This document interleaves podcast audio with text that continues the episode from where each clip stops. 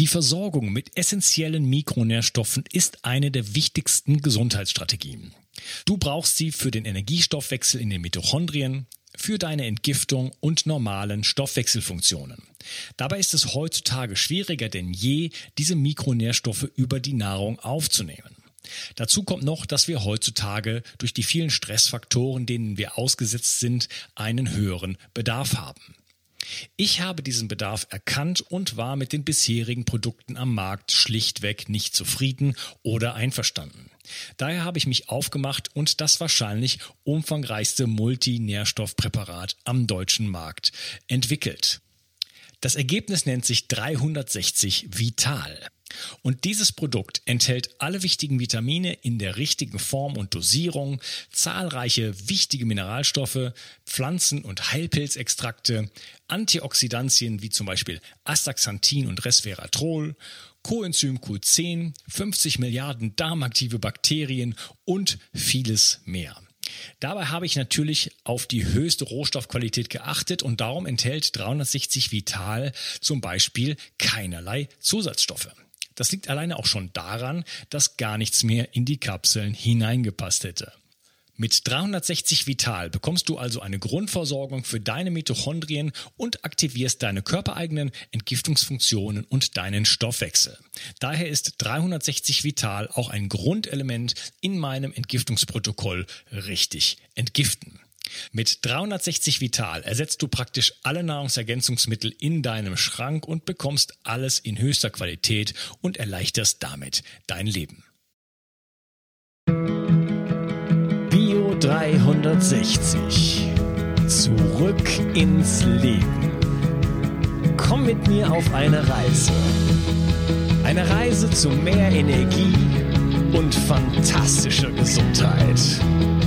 Ich möchte dir das Wissen und den Mut vermitteln, den ich gebraucht hätte, als ich ganz unten war.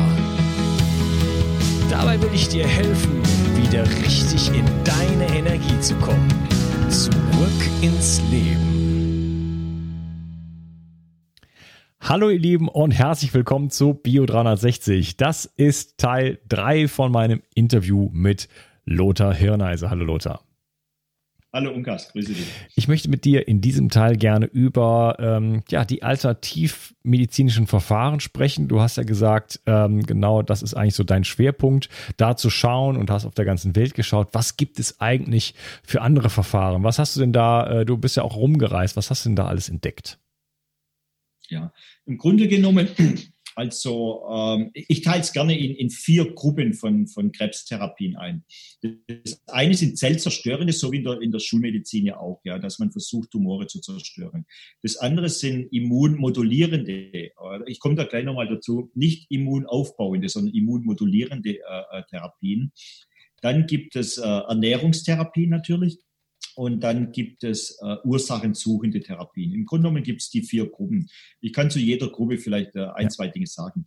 Also zuerst mal die zellzerstörende Therapien. Also es gibt ja nicht nur in der Schulmedizin jetzt Therapien wie, wie Chemotherapie, Bestrahlung oder Antikörper oder auch äh, Hormonblocker, die direkt äh, Zellen zerstören, sondern auch in der, in der nicht-universitären äh, äh Szene gibt es ganz viele Therapien. Äh, eine der bekanntesten ist sicherlich Vitamin C Hochdosis, mhm. ja, wo man einfach mit Vitamin C äh, so hoch reingeht, ist eine Säure, um die Tumore zu zerstören. dann gibt es sogenannte Galvanotherapien, also wo man mit Strom, Gleichstrom, also Anode, Kathode, wie wir alle mal im Physikunterricht gelernt haben, also Strom zum Beispiel da durchjagt dann gibt es äh, Schildkrautpräparate wie, wie Ukrain zum Beispiel, ist ein, ein sehr, sehr äh, äh, bekanntes Präparat. Also es gibt also immer wieder Therapien, wo es auch darum geht, ähm, Tumore zu zerstören, weil ich bin zwar jetzt nicht der große Freund von Tumore zerstören, weil ich eigentlich ja nicht der Freund bin, dass ein Tumor was Böses ist, aber man muss natürlich sagen, auch die nicht-universitäre Szene befriedigt hier einen unglaublich großen Markt. Und dieser Markt heißt einfach, ich möchte meinen Tumor. Ja, das mechanistische haben. Weltbild ja. macht auch vor der Alternativmedizin nicht halt. ein, macht in der Alternativszene keinen Stopp natürlich. Und deshalb äh, die Leute, auch wenn man denen erklärt, okay, dein Tumor in der Blase als Beispiel hat jetzt drei Jahre gebraucht, um überhaupt so groß zu werden, dann kann der aber ab dem Tag, wo die Diagnose da ist, kann er nicht mehr damit leben. Und dann möchte er ähm, äh, das möglichst schnell weghaben. Und ähm, ich persönlich habe vor allem mit Vitamin C Hochdosis, da kenne ich mich ein bisschen aus, ähm, da kann ich äh, über ein paar Erfolge äh, auch, auch persönlich äh, berichten. Aber ich kenne natürlich, äh, weil das ja weltweit gemacht wird, nicht nur in Deutschland, sondern äh, in, in, in Mexiko, in, in, in China, in Thailand, in, in Japan. Äh, überall wird Vitamin C Hochdosis gemacht oder in, in Japan wird auch sehr viel mit Pilze äh, intravenös ja, äh, gearbeitet und so. Da geht es auch darum, um Tumore zu zerstören. Also das ist eine große Gruppe, die es da gibt. Eine weitaus größere Gruppe sind jetzt sogenannte immunmodulierende äh, Therapien. Da geht es einfach darum, das Immunsystem, ich sag mal, zu verändern. Ja, so. Aber Achtung, nicht aufzubauen. Da muss ich mal mit, mit, mit einem Gerücht äh, mal stoppen, ähm, das da nämlich heißt, ein Krebskranker hätte ein schlechtes Immunsystem. So. Hört sich ja mal zuerst mal logisch an, weil der, der Gedanke, der da dahinter steckt, ist ja folgender. Ähm, Krebs ist was Böses. Unser Immunsystem erkennt normalerweise böse Bakterien, böse Viren, böse Pilze und böse Krebszellen. Und wenn unser Immunsystem gut wäre, würde doch unser Immunsystem dieses Böse abtöten. Das ist der Gedanke, der hinter diesem schlechten Immunsystem ja. steckt. Ja. So, jetzt haben sich da schon ein paar Leute, die noch viel intelligenter wie ich sind, Gedanken darüber gemacht und haben sich einfach mal angeschaut, haben eigentlich Krebskranke ein schlechtes Immunsystem? Und dann sind die draufgekommen, es ist eigentlich das Gegenteil ist der Fall. Ja? Ähm, als Beispiel, in, in, Budapest gab es zwei Forscher, die haben einfach hingeschaut, äh, wenn, wenn, Menschen transplantiert werden, äh, also äh, Transplantation bekommen, also eine neue Niere, neues Herz oder was auch immer. Ähm, und dann, dann kriegen die ja über Jahre eine kleine Chemotherapie, um sogenannte Abstoßungsreaktionen zu unterdrücken. Und jetzt müssen ja die, die haben ja ein ziemlich schlechtes Immunsystem, dann diese, diese Patienten, ähm, äh, die müssen ja mehr Krebs haben. Haben die das? Überhaupt gar nicht. Ähm, ich kann aus meiner eigenen Forschung sagen, ich war in Moskau am Grundlageninstitut für Forschung und da gibt es eine Gruppe von Menschen, als ich mal ein paar Wochen dort war, ähm, kamen die gerade von so einer Forschungsreise drei Monatige zurück. Es gibt da im Norden von Russland, äh, Ostnorden von Russland, die sogenannten Nenchis. Das ist so ein Volk wie in Lappland, die leben da mit ihren Rentieren äh, ziemlich in der Kälte. Und die haben äh, wahrscheinlich einen Gendefekt. Äh, und dieser Gendefekt führt zu einem ziemlich schlechten Immunsystem. Also die haben keine 4.000 oder 6.000 Leukos, die haben nur 500 oder 1.000 Leu Leukozyten, also weiße Blutkörperchen und so. Die haben ein ziemlich schlechtes Immunsystem von Natur, von Geburt an. Und die russische Regierung untersucht diese, dieses Volk schon seit vielen äh, Jahrzehnten sogar. Und die haben herausgefunden, dass die im Grunde genommen so gut wie kein Krebs und so gut wie keine kardiologischen Erkrankungen haben. Also die haben auch keine Herzinfarkte oder irgend sowas. Die haben vielleicht irgendwelche andere Erkrankungen, aber keine kardiologischen und onkologischen Erkrankungen. Obwohl die ja so ein schlechtes Immunsystem haben. Oder lass uns doch mal AIDS-Kranke, sogenannte AIDS-Kranke anschauen, ja, ähm, wo ja auf dem Papier, wenn man jetzt das Blutbild von denen anschaut, haben die ja auch ein ganz katastrophales äh, Immunsystem. Aber haben die mehr Krebs? Nee, die haben zwar ein sogenanntes Kaposi-Sarkom mehr, aber die haben nicht mehr Brustkrebs, nicht mehr Darmkrebs, nicht mehr Pankreaskrebs oder so. Die haben überhaupt nicht, obwohl die doch auch alle so ein angeblich so schlechtes Immunsystem haben. Ähm, dann war ich in, äh, vor vielen Jahren mal in Tijuana und habe mich äh, dort aber dann auf der anderen Seite ist das San Diego in Amerika, habe mich dort mit, mit der Krankenkasse-Chef äh, äh, getroffen, den ich dort kennengelernt habe in der Klinik. Und da bin ich auf zwei Arbeiten gestoßen, die von Krankenkassen gemacht wurden in Amerika. Und denen ist Folgendes aufgefallen. Menschen, die haben ja Autounfälle oder Verbrennungen oder sowas, also schwerste Verletzungen, äh, tödliche, fast tödliche Verletzungen, die kommen jetzt ins Krankenhaus und dann liegen die dort in der Regel, ich sage mal, zwei Monate, vier Monate, teilweise bei Verbrennung bis zu sechs Monate im Krankenhaus. Und jetzt ist denen Folgendes aufgefallen. Wenn diese Menschen Tumore haben, also gleichzeitig auch krebskrank noch sind, wenn sie einen Unfall haben, ähm, dann, dann, werden die viel früher entlassen. Also die liegen nicht im Durchschnitt drei Monate im Krankenhaus, sondern nur sechs oder acht Wochen im Krankenhaus. Ist eigentlich merkwürdig, weil wenn Menschen doch so ein schlechtes Immunsystem hätten, dann würden die doch irgendwie ähm, äh, länger dort liegen und nicht schlechter. Äh, dann gibt es die Frau Dr. Kosmin, die ebenfalls hier Forschungen gemacht hat und der, der ist Folgendes aufgefallen. Wenn man Mäuse mit Giftstoffe tötet. Ähm, ich sage mal, man braucht 100 Prozent einer Menge, um eine Maus, egal jetzt mit welchem Giftstoff, sagen wir mal mit Teer oder irgendwas zu töten. So, wenn jetzt diese Maus einen Tumor im Körper hat, dann braucht man, und jetzt hör genau zu, teilweise bis zum 80-fachen der Giftmenge, um die Maus zu töten. In der Regel ist es nur die zwei- oder äh, dreifache Menge. Aber es gibt manche Giftstoffe, da braucht man die 80-fache, wie Dr. Kosmin veröffentlicht hatte, ähm, um die Maus zu töten. Haben sich natürlich alle gewundert, ja hallo, wie, wie kann denn das jetzt sein? Wie, wie, wieso kann man die Maus nicht töten? Und dann ist man einfach draufgekommen, wenn diese Maus einen Tumor hat, dann nimmt diese, dieser Tumor, sammelt diesen Giftstoff, den man da in die Maus reinspritzt, sammelt den auf, zerlegt den und die Maus stirbt einfach gar nicht. Ja? Ähm, und darin kann man einfach sehen, äh, Menschen, die einen Tumor haben, und man muss ja auch nur einfach mal das Blutbild anschauen, ja, äh, das meiste Blutbild von Krebskranken ist relativ normal, ähm, die haben kein schlechteres Immunsystem.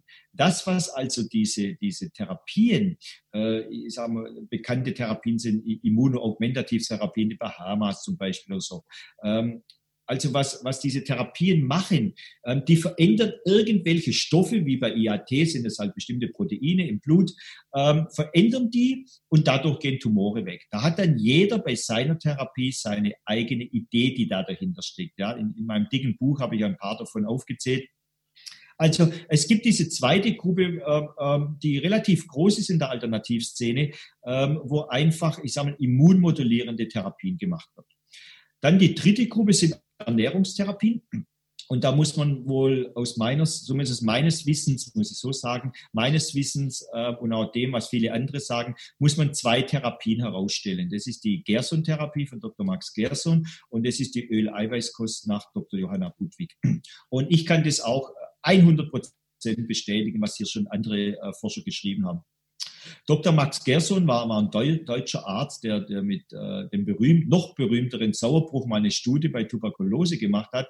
Und was haben die gemacht? Die haben im Grunde genommen Rohkost beziehungsweise ähm, frisch gepresste Säfte äh, ihren Patienten gegeben bei Tuberkulose damals und konnten eine, in der ersten Studie waren 96-prozentige Heilung äh, damit erreichen.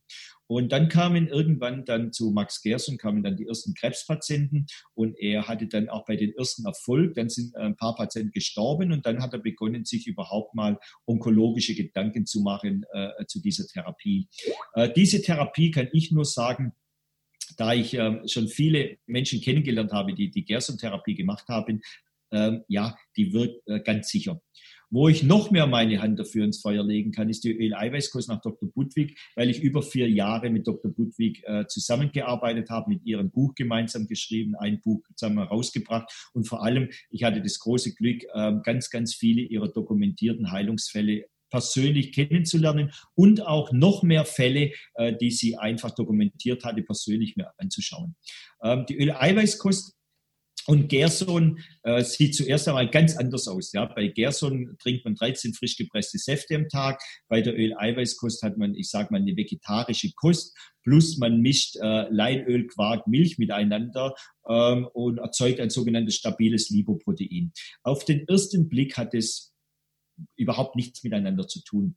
Wenn man sich aber mit beiden Therapien mal genauer äh, auseinandersetzt, dann sieht man, dass beide Therapien eigentlich das Gleiche machen, nämlich Elektronen, ich, ich nenne es mal jetzt Energie oder Licht oder eine Welle, äh, einfach, einfach Energie wieder in die Zelle hineinzubringen und die blockierte Zellatmung in den Mitochondrien äh, aufzubrechen.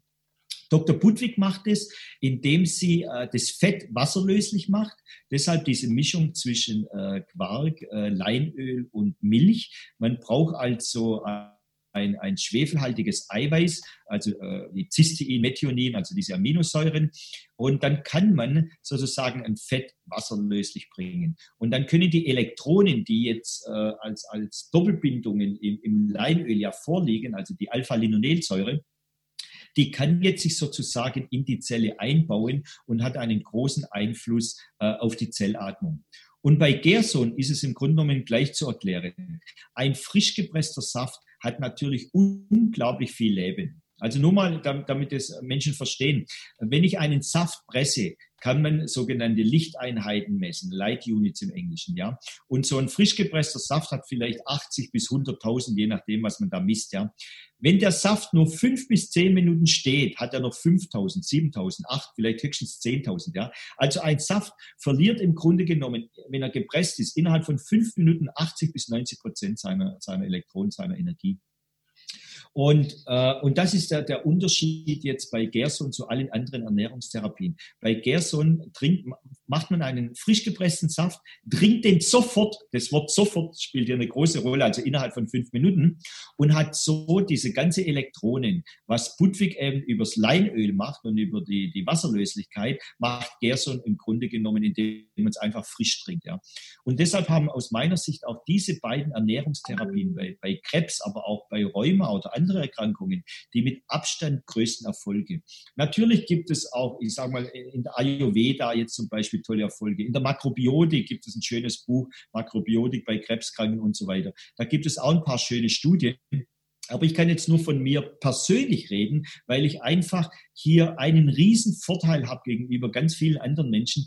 Ich habe diesen Menschen, die Öleiweißkost oder Gerson gemacht haben, einfach die Hand geschüttelt. Ich kenne diese Menschen persönlich. Ich habe ganz viele dieser äh, Fälle persönlich dokumentiert.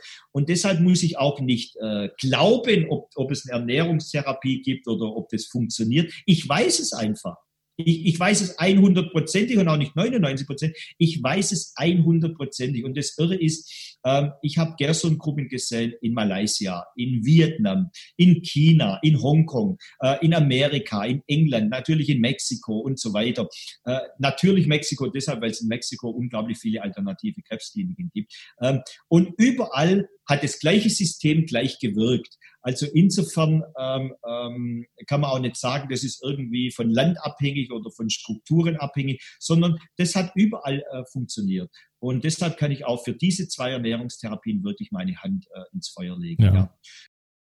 Da würde ich gerne noch was zu äh, sagen, denn ähm, ich denke, da passieren auch noch ein paar andere Dinge im Hintergrund. Denn ähm, sobald man eine Ernährungsumstellung macht, insbesondere eine therapeutische Ernährungsumstellung, wo ich sage, ich habe Krebs und ich möchte jetzt was erreichen durch Säfte, durch die Öleiweißkost, dann äh, lasse ich ja ganz viele Dinge weg, die ich vorher gegessen habe. Das, das ist ja auch der Grund, warum ganz viele äh, unterschiedlichste Ernährungsformen, in dem Moment, wo ich mich umstelle, gibt es immer einen Bewusstseinssprung und äh, fast alles ist am Anfang erstmal erfolgreich. Egal, also kann man auch, weiß ich nicht, nur Blumenkohl essen, äh, ist man auch erstmal nur besser dran, weil man plötzlich keine Pommes mehr isst und äh, vielleicht weniger Alkohol trinkt und sich ein bisschen mehr bewegt und so weiter. Ne?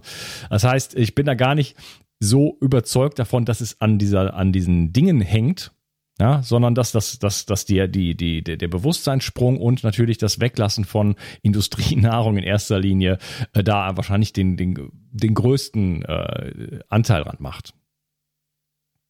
Also ich sage es ganz ehrlich, diese Diskussion hatte ich schon hundertmal mit bekannten Freunden, äh, äh, Leuten äh, auch gehabt. Äh, äh, ich weiß es nicht. Ich, ich, kann, ich kann nur ähm, ähm, ja sagen, was ich, was ich weiß, was ich gesehen habe. Aber ich gebe dir natürlich, äh, ich gehe hundertprozentig konform mit dir.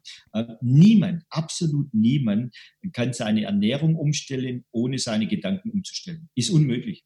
Das eine, das eine hängt mit dem, mit dem anderen zusammen. Und ähm, ich habe das, was du gesehen hast, auch schon oft gesehen. Es gibt zum Beispiel, hast, kennst du sicherlich Blutgruppendiät. Ja? Ich persönlich halte da von dieser Theorie ja. zum Beispiel gar nichts. Ja? So, meine persönliche Meinung. Okay, müssen wir aber gar nicht diskutieren. Ähm, aber ich sehe natürlich, wenn jetzt Menschen irgendwas da machen, äh, dass es denen auf einmal alle besser geht.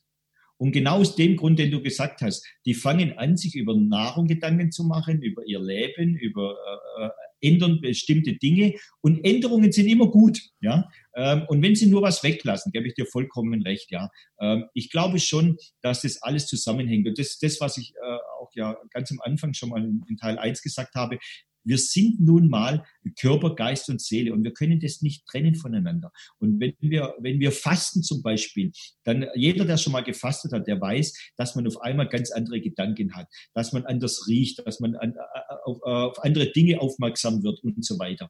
Und, ähm, und so ist es natürlich bei jeder Ernährungsumstellung. Nur bei Krebs kann ich einfach sagen, ich habe bei Gerson und bei Öleiweißkost habe ich viel, viel mehr Menschen ähm, äh, gesehen, die, die also tumormäßig jetzt positiv darauf reagiert haben, wie auf andere äh, ähm, egal ob das jetzt sagen wir, eine vegane Umstellung war oder eine, eine Rohkostumstellung oder Ayurveda oder irgend so etwas. Ich kann ja nur von meinen Erfahrungen berichten. Und da muss ich sagen, da sind diese zwei Therapien in der Onkologie sind für mich, ähm, äh, habe ich unglaublich viele tolle Erfahrungen gemacht. Es gibt nochmal eine, eine, ich sag mal, Diät, ähm, die ich auch tolle Erfahrungen gemacht habe, obwohl ich an die, äh, an die Theorie überhaupt nicht glaube. Das ist äh, die Preußkur die kennst du vielleicht auch, wo man 42 Tage fastet äh, mit, mit, mit rote Beete und so, ähm, spielt da eine große Rolle. Und äh, der, der liebe Herr Preuß hat da ein schönes Buch dazu geschrieben, hat gesagt, er hungert den Tumor aus.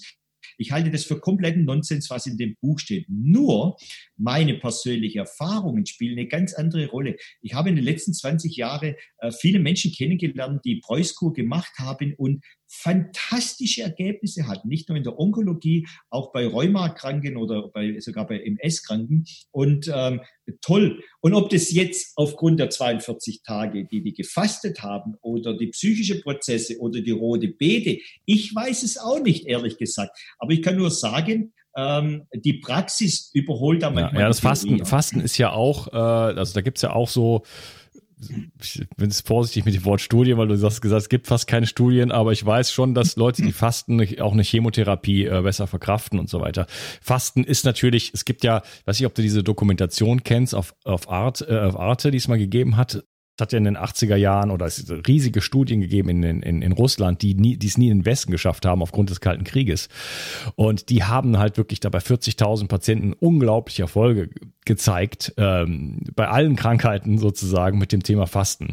Also wer, äh, wer wer ordentlich krank war, der fastete zwei Wochen und wer richtig krank war, der fastete drei Wochen. Und da konnte unglaublich viel mit gelöst werden. Und auch wenn Fasten nicht ohne ist und wir auch beim Fasten aufpassen müssen, weil wir dann Rückvergiftungen bekommen können, ähm, das sollte man auf jeden Fall nicht auf, so auf die leichte Schulter nehmen. Ich persönlich habe in meiner, das wissen die Hörer wahrscheinlich schon, äh, in meiner Karriere sozusagen der chronischen Müdigkeit war Fasten das einzige was mich immer weitergebracht hat. Auch wenn es richtig hart war, wenn man mit null Energie ins Fassen rein, äh, rein startet, ist das absolut kein Spaziergang. Aber äh, ich konnte mich dann immer wieder sozusagen zumindest mal für, für einige Monate re relativ stabilisieren. Also danach war mein Energieniveau dann irgendwo von, von 5% auf 80 oder so gestiegen. Musste mich danach, danach natürlich aufbauen. Also äh, Fasten äh, ist auf jeden Fall eine, eine, eine große Waffe und das wäre auf jeden Fall etwas, worauf ich persönlich, sage ich jetzt einfach mal, es ist eine Prognose, sollte ich mal so eine Diagnose bekommen. Ich würde mir eigentlich würde ich alles dafür tun, dass ich sie kein, dass ich eine solche Diagnose gar nicht erst bekomme, sondern mich von vornherein um meine Gesundheit kümmern. Aber wenn ich eine solche Diagnose hätte, wäre wahrscheinlich Fasten eines der ersten Dinge, was ich angehen würde. Dann würde ich tatsächlich auch mal 40 Tage fasten. Ja, also wir auch, wenn bei uns äh, Menschen kommen oder so und die möchten fasten, möchten äh, irgend so etwas machen, äh, immer, ich verstärke es immer, ja. Ich bin zwar persönlich ein großer Freund der Öl-Eiweißkost und auch Gerso natürlich, ähm, aber das ist, das ist nicht, ich bin auch ein großer Freund von Rohkost zum Beispiel, weil ich einfach viele Menschen kenne, die über Rohkost äh, äh, sehr tolle Erfahrungen gemacht haben. Ähm, überhaupt, wenn Menschen, ich sage mal, diszipliniert etwas machen, ähm, das ist auch, Disziplin spielt auch noch eine ziemlich große Rolle in der Onkologie, ja, weil wir sehen das immer wieder, dass Menschen einfach zu uns zum Beispiel vier Wochen da sind, dann gehen sie nach Hause, keine Disziplin haben und natürlich in die alten Muster reinfallen. Ähm, ja, ich wollte noch ganz kurz was zur vierten Gruppe sagen, also zur Ursachensuchung der Therapien. Das ist äh, für mich neben Ernährung und Entgiftung natürlich die, die, das Hauptwichtigste überhaupt, ähm, weil ich nicht dran glaube, dass Menschen Krebs haben wegen irgendwelcher Mutationen oder weil das Wetter gerade nicht schön ist, sondern dass jeder eben seinen individuellen Grund hat für seine Erkrankung. Und da muss man sich auf die Suche machen. Und das, das ist ja, was ich auch, ich sage mal, der konventionellen Medizin vorwerfe. Die machen ja gar nichts. Die machen null Ursachensuche. Die machen noch nicht mal Giftstoffursachensuche. Und das ist das Mindeste, was man von ihnen verlangen äh, müsste eigentlich von der Schulmedizin, weil sie sagen ja, Giftstoffe sind verantwortlich. Dann sollten sie wenigstens auch eine Giftstoffursachensuche machen. Aber nicht mal das wird gemacht. Aber ich oder, oder, oder wir und viele andere wir, wir schauen uns natürlich an, was kann man, was kann man hier tun und was kann man ähm, ähm, die Ursache herausfinden. Manchmal reicht schon ich sage mal, ein ganz normales Gespräch, einfach mal mit, mit einem Patienten ein, zwei Stunden reden. Wenn ich denke, Onkologen reden im Durchschnitt siebeneinhalb Minuten äh, mit, mit ihrem Patienten, ja, äh, das ist ja gar nichts. Da kann ich doch nicht rausfinden, was der für Probleme hat, ja. Äh, also manchmal reicht es schon, ganz, ganz normale äh, Dinge äh, zu tun, äh, also zu reden und herauszufinden, was für Konflikte, was für Stress hat. Ähm, ganz oft, was wir auch machen, sind sogenannte Innenweltreisen. Bernd Joschko als Stichwort in Deutschland Synergetik, Psychobionik, kann ich auch nur sagen, habe ich sehr gute Erfahrungen gemacht. Ähm, äh, ich habe auch gute Erfahrungen mit der Journey äh, gemacht, was ein bisschen ähnlich ist, sage ich mal, wo es auch im Sinne von Innenweltreisen gibt, wo man einfach, ich sage mal, in eine tiefe Entspannung geht und wo man dann ganz bestimmte Anker, die bei Menschen gesetzt wurden, sucht und, und diese Anker ändert. Ähm, und damit habe ich auch sehr, sehr, sehr, sehr gute Erfahrungen äh, gemacht. Ähm, manchmal ist es auch ähm, ganz klassische Meditation, Entspannung, dass Menschen runterkommen, ja, oder wie wir das nennen, ein, ein Parasympathikus-Training machen. Also es gibt ja Sympathikus, Parasympathikus, also das eine ist aktiv, das andere ist Entspannung und Ruhe. Und wir machen zum Beispiel bei uns im Zentrum mit jedem, mit jedem ein intensives Parasympathikus-Training. Warum? Ganz einfach. Viele Menschen ist nicht bewusst, dass der Parasympathikus nicht nur äh, jetzt für Schlafen oder äh, für die Verdauung, wo ja auch sehr wichtig ist, sondern der Parasympathikus ist vor allem für Reparatur im Körper da. Wenn ich jetzt aber immer Stress habe, wenn ich äh, immer, immer schlecht schlafe, wenn ich immer kalte Hände habe, wenn ich immer, immer ähm, äh, mit meinen Gedanken um ganz bestimmte Punkte kreise, ähm, dann komme ich nicht mehr in den Parasympathikus. Ich komme auf gut Deutsch gesagt nicht mehr in die Entspannung. Wenn ich aber nicht in der Entspannung bin, kann ich nicht reparieren. Wie, wie ein Flugzeug. Wenn das einen Turbinenschaden hat, ja, dann muss dieses Flugzeug runter auf den Boden, muss in den Hangar geschoben werden und dort repariert werden. Das kann man nicht reparieren, solange es fliegt. Und so ist es bei Menschen auch. Solange Menschen in ihrem Stress sind, kann der Körper oder der Geist zuerst mal nicht die Fehler finden und der Körper kann aber auch nicht reparieren. Und deshalb ist es unglaublich wichtig, die Menschen in die Entspannung zu bringen. Das kann man ganz aktiv tun über Meditation, über autogenes Training, über äh, Yoga, über solche Dinge. Man kann es aber manchmal auch einfach tun, indem die Leute sich zurückziehen, indem sie weggehen von zu Hause, indem sie, äh, was weiß ich, ich habe vorher Dr. Waltraud Frieda erwähnt, die, äh, die mit der Adrenalin-Geschichte herausgefunden hat in den 80ern. Frieda hat dann sogenannte Regeneresen gespritzt. Das sind so Mittel, die die Nieren anregen, zum Beispiel, oder Leber anregen äh, und die Adrenalinproduktion anregen, zum Beispiel auch über, über Schilddrüsenmittel. Aber sie hat noch etwas anderes, zwei andere Therapien gemacht. Das war nur das eine, wo sie aktiv als Ärztin eingegriffen hat. Sie hat dann ebenfalls eine äh, fast gleiche Öleiweißkost dem Patienten empfohlen und die dritte alle Menschen, die sie therapiert hat, mussten sechs Wochen nach Bayern kommen und mussten dort sich eine Wohnung nehmen, kein Fernseher, keine Zeitungen, nur spazieren und in die komplette Ruhe kommen. Und das sehen wir bei, bei, bei unseren äh, Gästen auch. Äh, wir nehmen ja nur Patienten auf, die mindestens vier Wochen zu uns kommen. Und damit wir eben dieses Parasympathikus-Training ganz aktiv mit den Menschen machen können. Also wir machen zwei Dinge. Wir bringen ihnen die, die Ruhe allgemein, weil wir haben ein Zentrum am Waldrand, wo einfach Ruhe ist. Und das Zweite ist, wir, wir äh, zeigen ihnen, äh, wir trainieren sie, in keinem Adrenalin mehr zu verbrauchen, also sich nicht mehr zu nerven. Weil nochmal, überleg mal, ich sage zu dir jetzt, ich will, dass du dich ab heute nicht mehr nervst da ändert sich gar nichts in deinem Leben dadurch, ja. Sondern man muss Menschen das beibringen. Das muss man wie Klavierspielen lernen. Aber man, so wie man beim Klavier für Elise, sage ich mal, nach ein paar Wochen schon relativ gut äh, hinbekommt, so kann man auch in wenigen äh, Wochen lernen, wie man sich nicht mehr so arg aufregt, wie man äh, den Nachbarn einen guten Menschen sein lässt, wie man selbst in einer Corona-Krise da ziemlich gut durchkommt, ohne den ganzen Tag Adrenalin zu verbrauchen. Und für Krebskranke haben wir gelernt, ist es im Grunde genommen lebensnotwendig. Weil zu uns kommen ja 90 Prozent austherapierte Patienten, also nur Menschen, die schon Metastasen haben, die schon, egal ob alternativ oder schulmedizinische Therapien hinter sich haben und versagt haben. Die kommen ja zu uns. Und ähm, da kann man jetzt auch nicht mehr mit stofflichen Dingen eingreifen, mit materiellen Dingen, also irgendwelche nur Infusionen geben oder sonst was. Das wird die nicht mehr zurück ins Leben bringen. Also wir haben klar gesehen, ähm, es, äh, neben der Ernährung und Entgiftung, das ist für uns immer die Basis, diese zwei Therapien, ähm, spielt ganz einfach die Ursachensuche und Parasympathikus-Training. Diese zwei Dinge äh, im psychischen Bereich ist es ein absolutes Muss, ja, weil wenn ich die Ursache nicht finde, kann ich es nicht ändern und ich muss aber auch einfach in dieses in diesen Parasympathikus-Status kommen. Wenn ich da nicht bin, kann mein Körper nicht reparieren. Und, äh, genau das muss er aber tun, wenn er Metastasen überall im Körper Ja, also das, da bin ich ganz bei dir. Der Parasympathikus als Basis für alle äh, ähm, Reparationsmechanismen sozusagen im Körper, Regeneration, ähm, das ist einfach, glaube ich, un massiv unterschätzt. Ja, und ich auch in mir wächst das, das äh, Bewusstsein darüber eigentlich immer mehr. Und ähm, ich habe das jetzt auch mit Corona gemerkt, weil ich meine Nase ziemlich in die äh, dunklen Ecken auch gesteckt habe und wie, wie mich das in so einen Dauerstress versetzt hat, oder? Und ähm, da muss ich jetzt auch schauen, dass ich da auf jeden Fall definitiv wieder rauskomme. Und äh, es ist ich habe, wenn ich das sagen darf, am Sonntag auch ein, ein Video gemacht. Ich habe ja zehn Videos zu Corona gemacht und äh, jetzt mein Video, das letzte, das ich zu Corona gemacht habe, habe ich gesagt, ich steige aus aus dem. Ich, ich werde nicht mehr berichten über all das Negative. Ich, äh, für mich ist Corona jetzt beendet. Ich werde einfach sagen, okay, gut, ihr Politiker und andere Menschen und ihr dürft weiter mit Masken rumlaufen und ihr könnt jetzt für euch machen. Aber ich und, und meine Frau und äh, ein paar Freunde, wir haben einfach beschlossen, für uns ist es aus, die Pandemie ist nicht mehr da, der Virus ist nicht mehr da, äh, wir haben das beendet. Ich kann nur jedem Menschen empfehlen, beende es für dich selber. Und ähm, wir werden sowieso konfrontiert in den Nachrichten und ob wir reisen dürfen und so permanent. Aber ich für mich habe es einfach. Ja, das kann ich gut verstehen. Ähm, Jetzt gibt es ja in der Naturheilkunde Alternativmedizin, wenn man mal im Internet schaut, da findet man dann unglaublich viele äh, Sachen, Tipps und so weiter, was man machen kann bei Krebs. Ähm, was ist denn so die, die, die dunkle Seite der Medaille quasi? Also was gibt es denn da an Quatsch und Charlatanerie?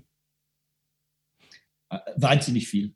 Also ähm, ich sage mal so, auch das, ich finde Corona ist immer wieder ein schönes Beispiel, weil da hat man das ja auch schön gesehen. Ja, ähm, in, äh, ich bin aus Stuttgart, wie man mal im Schwäbischen hört, und äh, in Stuttgart wurde unglaublich viel demonstriert und dort wurden, ich sage einfach mal äh, keine Ahnung, da waren jetzt 10.000 äh, tolle Menschen, die da demonstriert haben. Und wo 10.000 Menschen sind, sind mindestens 100 Spinner. Ja, so.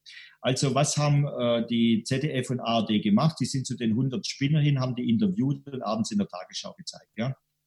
Und so ist es natürlich in der Alternativszene auch. Ähm, wenn man ins Internet reingeht, da gibt es unglaublich durchgeknallte Typen. Ja? Äh, die, die jetzt alle zu Jesus aufgestiegen sind und ich weiß nicht was, äh, irgendwelchen Nonsens machen. Also was, was, was macht die, die sogenannte Schulmedizin? Die sagt, schau mal, wir sind die Schulmedizin, wir sind Wissenschaft und wir haben Studien. So, das behaupten die ja permanent.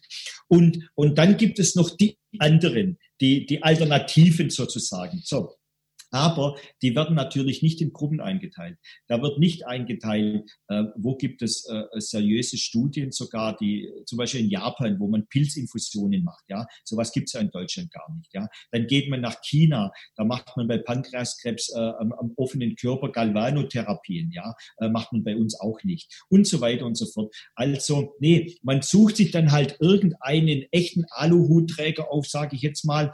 Ähm, ähm, der irgend, noch nie wirklich Krebspatienten geholfen hat.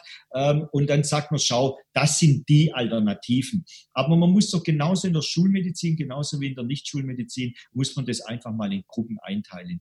Es gibt doch in der Schulmedizin auch komplett durchgeknallte Ärzte. Also ich habe ein paar davon schon kennengelernt. Ja. Ähm, man kann heute sogar Professor werden und unglaublichen Nonsens erzählen. Ja. Aber das ist doch nicht der Großteil. Der Großteil der Ärzte sind doch anständige Menschen, gut ausgebildete Menschen und die, die auch was Gutes machen wollen. Ähm, was viele Menschen halt nicht verstehen, ist, dass äh, wenn man Ärzte belügt, das unglaublich lukrativ ist. Ja, so. Aber ich sage mal so, die meisten Ärzte, die, die ich kennengelernt habe, ich rede jetzt von Schulmedizinern, das waren relativ anständige, gute Menschen. Und so ist es in der Alternativmedizin auch. Es gibt hier unglaublich äh, äh tolle Menschen, die, die unglaublich äh, erfolgreich sind. Es gibt auch Studien, zum Beispiel ähm, äh, äh, bei Brustkrebs in Deutschland hat, hat ein Arzt in Bonn gemacht, der, der unglaublich äh, tolle Erfolge aufgezeigt hat. Es gibt äh, ein, eine Studie sogar an, an der Uni Ulm, die, die mit Ukraine gemacht wurde bei Pankreaskrebs, wo die Leute länger gelebt haben. Und das gibt es ja. Aber die schwarze Seite, natürlich gibt es die. Also ich schüttel selber manchmal den Kopf oder ich gehe, ich gehe ja auch manchmal auf sogenannte Esoterikmessen oder so, wenn gerade irgendwo, wenn ich bin, dann gehe ich da auch vorbei. Und an jedem dritten Stand denke ich auch, um Gottes Willen, ja. Also ähm, die Leute wäre besser, wenn man die nicht äh, auf irgendwelche Leute zulaufen. Äh, ja, gibt es die? Ja, die gibt es. Äh, das ist einfach so. Wenn wir 100 Menschen haben, dann haben wir, ich weiß nicht, ein bis zehn oder vielleicht in manchen Gruppen auch mal 15, ähm, die irgendwelchen Nonsens daherreden. Aber das gibt es doch überall. Das gibt es in der, in der Schulmedizin und das gibt es in der nicht-universitären Medizin und das gibt es äh, bei Künstlern und das gibt es in der Musik und das gibt es, ich weiß nicht wo. Das ist ganz normal, dass es Menschen gibt, die manchmal etwas daneben liegen, ja. ja. Ja, es gibt viele Suchende und äh, da ist viel guter Wille auch dabei, aber nicht alles äh, ist dann wirklich auch immer hilfreich. Ich würde sagen, für diesen Teil äh, belassen wir es dabei. Wir sind auch schon lange im Rennen. Aber wenn du Spaß hast dran, äh, machen wir noch einen vierten Teil und reden ein bisschen über Politik und Wirtschaft. Aber sehr gerne doch, auf jeden Fall. Okay, ich danke dir. Mach's gut, tschüss. Ja, tschüss. Kennst du schon mein Buch Zurück ins Leben, Wege aus der Müdigkeit? In diesem Buch stelle ich dir Techniken vor, die dir, egal ob jung oder alt, ob krank oder fit, helfen können, nicht nur deine Müdigkeit loszuwerden, sondern mehr Energie und Gesundheit in dein Leben zu bringen. Du lernst, wie du am Atem deinen Gesundheitszustand präzise ablesen kannst und mit einer einfachen Übung deutliche Verbesserungen im Bereich der Durchblutung, der Sauerstoffversorgung, der Nährstoffversorgung deiner Zellen und damit verbunden vielen anderen Symptomen erfahren kannst. Du erfährst, warum Muskulatur für jeden Menschen aus gesundheitlichen Gründen wichtig ist und immer wichtiger wird, je älter du wirst. Ich zeige dir eine Technik, mit der du, egal wie es dir jetzt geht, schnell große Erfolge erzielen kannst. Ich stelle dir die sieben größten Energieräuber vor und vor allen Dingen die sieben größten Energiegeber. Außerdem erzähle ich dir noch meine gesamte Geschichte im Detail. Das Buch gibt es als Printversion und als E-Book-Version. Beides kommt mit einem über sechsstündigen Hörbuch und Beispielvideos. Ich habe dieses Buch im Eigenverlag veröffentlicht. Wenn du es kaufst, tust du nicht nur etwas für deine Gesundheit, sondern unterstützt mich auch noch dabei. Gerade in diesen Zeiten brauchen wir Menschen, die genug Energie haben, um sich um das, was jetzt ansteht, zu kümmern. Bio 360. Zurück ins Leben. Komm mit mir auf eine Reise. Eine Reise zu mehr Energie und fantastischer Gesundheit. Ich möchte dir das Wissen und den Mut vermitteln, den ich gebraucht hätte, als ich ganz unten war. Dabei will ich dir helfen, wieder richtig in deine Energie zu kommen. Zurück ins Leben.